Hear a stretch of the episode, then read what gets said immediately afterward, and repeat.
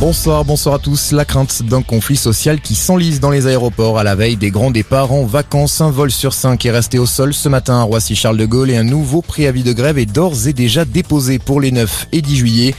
Le premier week-end des vacances scolaires s'annonce très compliqué et en plus des grèves, certains voyageurs de Roissy ont eu la mauvaise surprise de découvrir hier que leur valise ne les avait pas suivis la faute à une panne informatique.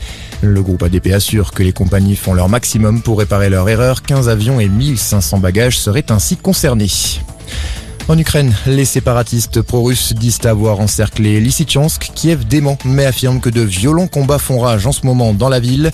Lysychansk dans le Donbass, tout simplement le dernier grand bastion ukrainien de la région de Lugansk. Conséquence de la guerre en Ukraine, les prix de l'énergie flambent pour les ménages comme pour les entreprises. Ces dernières pourront déposer leur demande d'aide d'urgence à compter de lundi.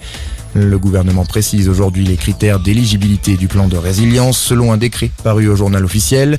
Ces entreprises devront notamment avoir effectué des achats de gaz et d'électricité atteignant au moins 3% de leur chiffre d'affaires en 2021 pour pouvoir obtenir une aide. Dans l'actualité, également ce drame près de Toulouse, une jeune femme de 20 ans est morte agressée à l'arme blanche hier soir chez elle à Saint-Orens de Gameville. Son petit ami lui a été grièvement blessé. Le suspect âgé de 27 ans s'est rendu aux forces de l'ordre. Une enquête pour assassinat et tentative d'assassinat a été ouverte. À la page des sports du foot, l'OM a sans doute trouvé le successeur de Jorge Sampaoli. Selon l'équipe, Igor Tudor va très prochainement s'engager en faveur du club olympien. L'entraîneur croate sans club depuis son départ de l'Elas Vérone pourrait être sur la canebière dès lundi pour la reprise de l'entraînement. Et puis Wood van Aert récupère le maillot jaune en finissant deuxième de la seconde étape du Tour de France.